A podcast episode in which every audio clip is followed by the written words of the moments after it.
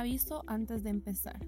El episodio que están a punto de escuchar hace parte del canal de podcast de FES Latina. También pueden encontrar más contenido producido por las oficinas y proyectos FES en América Latina y el Caribe. Nos ayudaría muchísimo si lo recomiendan y lo comparten. Lo pueden encontrar en Spotify, Apple Podcast, Google Podcast y demás plataformas que usen. Muchas gracias.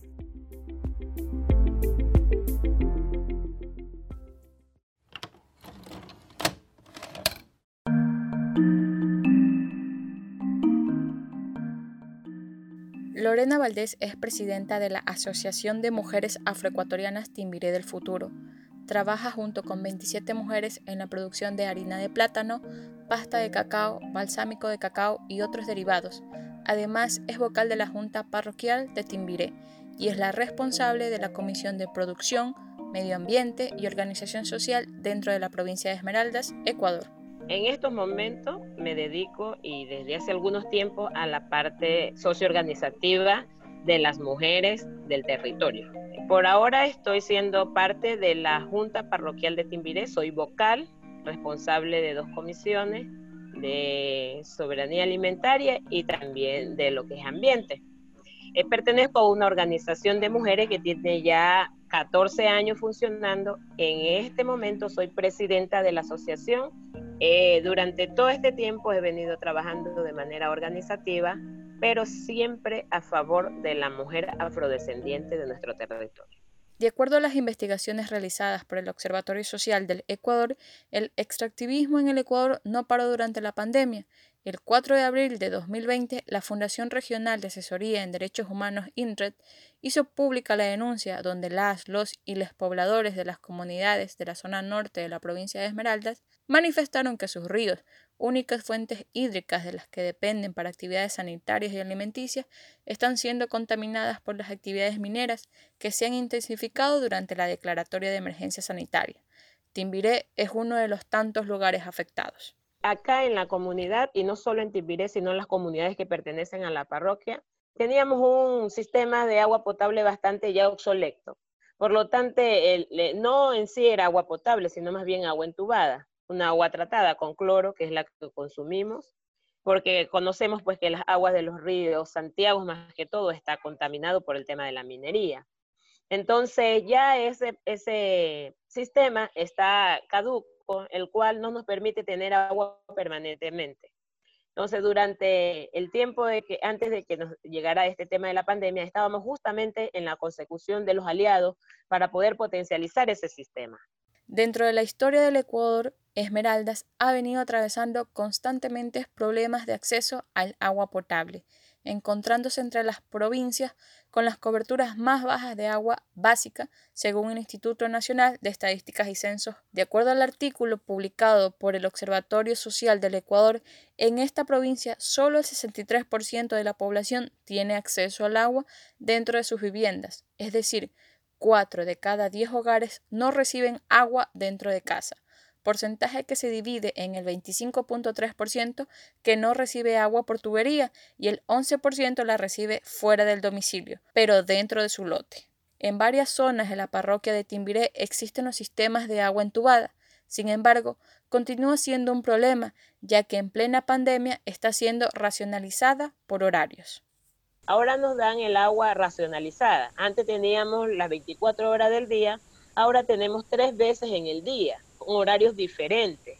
Entonces la necesidad es que se mejore el sistema. ¿Y por qué tenemos el agua racionalizada en este momento? Porque ya las bombas, todo el sistema estaba para un tiempo determinado y ese tiempo pasó.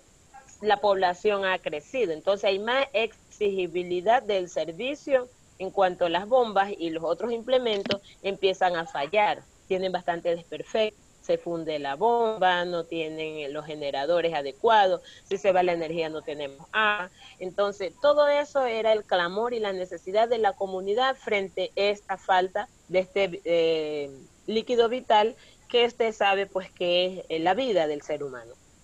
Para Lorena y las mujeres de la comunidad, encontrarse en confinamiento representaba momentos de angustia y desesperación.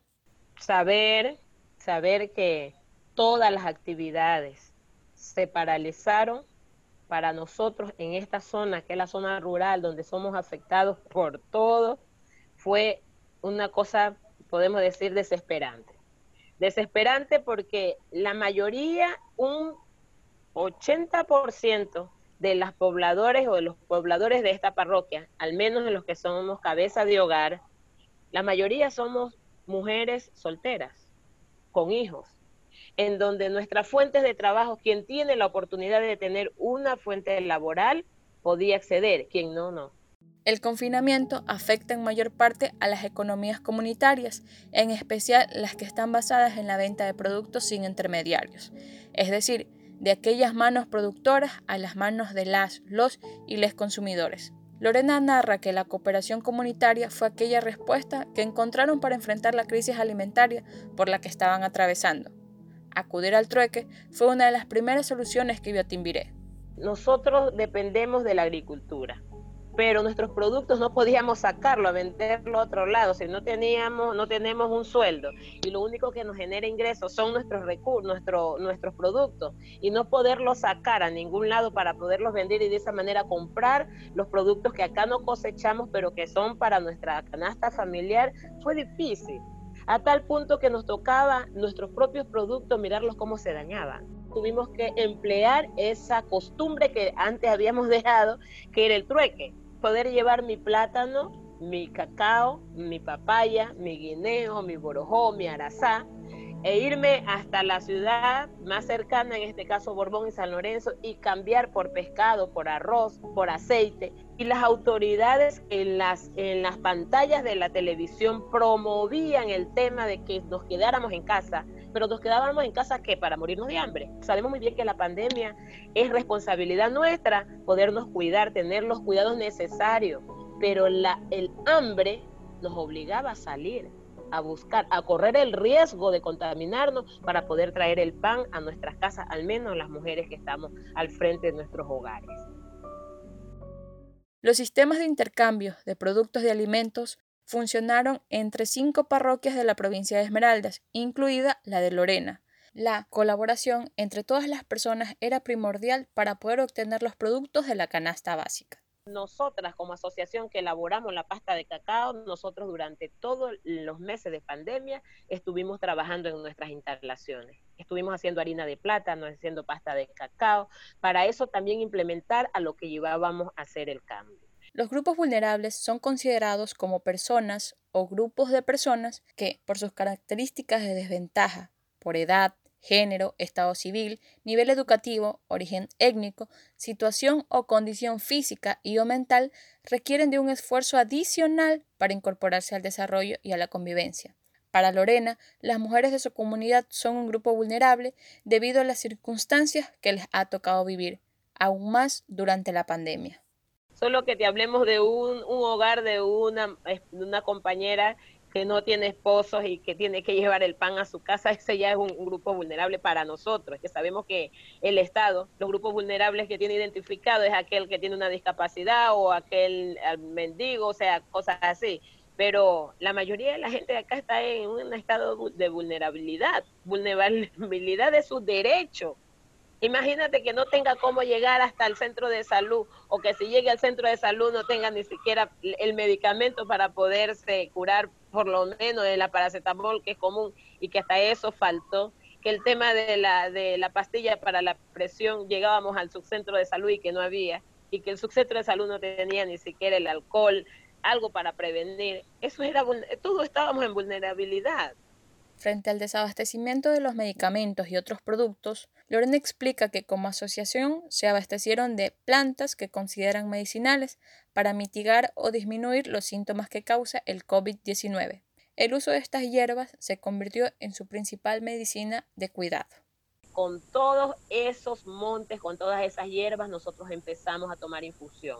Empezamos a tomar antes de que echáramos que la pandemia o que el virus llegara a la provincia de Esmeraldas, solo por ver, en la televisión y mirábamos cuánto estaban sufriendo y estaban cayendo en Guayaquil y en otras provincias, decidimos empezar a tomar estas aguas para prevenir. Sabemos que sí, la pandemia ha llegado a la provincia, al cantón, incluso a nuestra parroquia, pero ha llegado de una manera más leve, que la gente ha podido resistirlo y se ha, sobre, se ha recuperado. Pero acá las infusiones de hierba luisa eran todos los días. Los vapores de agua de naranjo, de agua de, de guayaba, los vapores de agua de guanábano, eso eran todos los días y hasta ahora. El eucalipto, siempre tomando en las noches las infusiones, eso nos ha permitido mitigar, subir nuestra defensa y estar también con las medidas, lavándonos las manos, lavando las casas con cloro, con amonio, eso nos ha ayudado muchísimo. Y lo hemos hecho también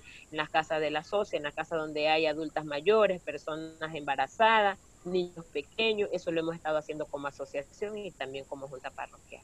Antes de la pandemia, Esmeraldas ya se encontraba entre las provincias que concentraban los mayores índices de pobreza y desigualdad. Según datos de la encuesta nacional Empleo, Desempleo y Subempleo en Ecuador, esta provincia registra la situación más grave a nivel nacional. El 35% de su población, casi el doble del promedio nacional, es pobre de acuerdo con los ingresos que percibe. Esto afecta en mayor parte a las mujeres.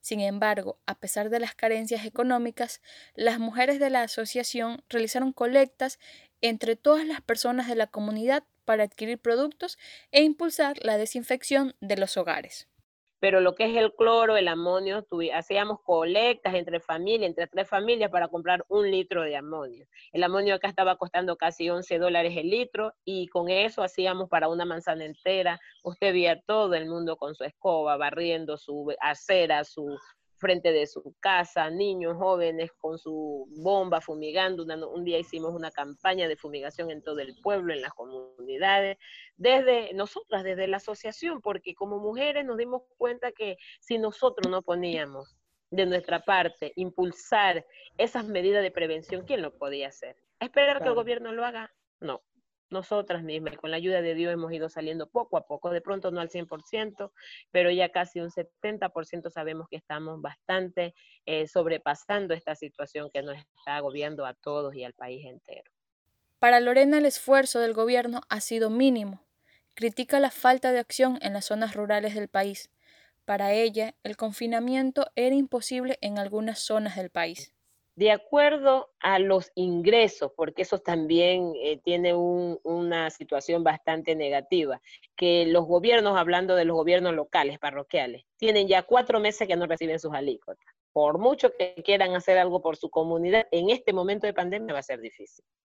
Pero sí ha habido la gestión, la gestión de los compañeros y de, de mi persona, porque soy parte del gobierno parroquial, a diferentes instituciones. Pero hablando de a nivel nacional, las autoridades, en este caso la presidencia de la República, los ministerios y todo, no han dado la respuesta necesaria para esta situación de la pandemia a estos sectores de la provincia de Esmeralda, al menos de la parte rural donde nosotros estamos viviendo. No ha habido esa respuesta contundente como se proclama por los medios de comunicación. Lo que sí hemos escuchado siempre es que nos quedemos en casa, pero nos quedamos en casa muriéndonos de hambre. Y esa es que debe ser la alternativa del gobierno a ver si yo te estoy diciendo que te quedes en casa, ¿qué vas a generar en casa para poder sobrevivir? Y eso del gobierno no ha habido en esta zona. En Esmeraldas, como en todas las provincias del Ecuador, las luchas continúan a medida que las, los y les habitantes enfrentan la crisis desde sus distintas realidades. Sin embargo, es la resistencia y resiliencia de estas mujeres lo que ha mantenido a estos pueblos, comunidades y barrios fuertes, en pie y con ganas de seguir.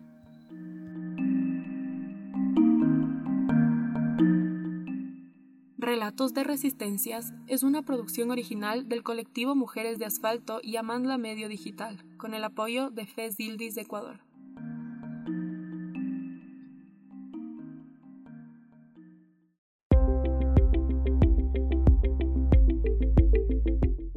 Gracias por llegar hasta el final. Si les gustó, nos ayudaría que lo compartan. Recuerden que este episodio hace parte del canal de FES Latina, donde también pueden encontrar más contenido producido por las oficinas y proyectos FES en América Latina y el Caribe. Nos pueden encontrar en Spotify, Apple Podcasts, Google Podcasts y demás plataformas que usen.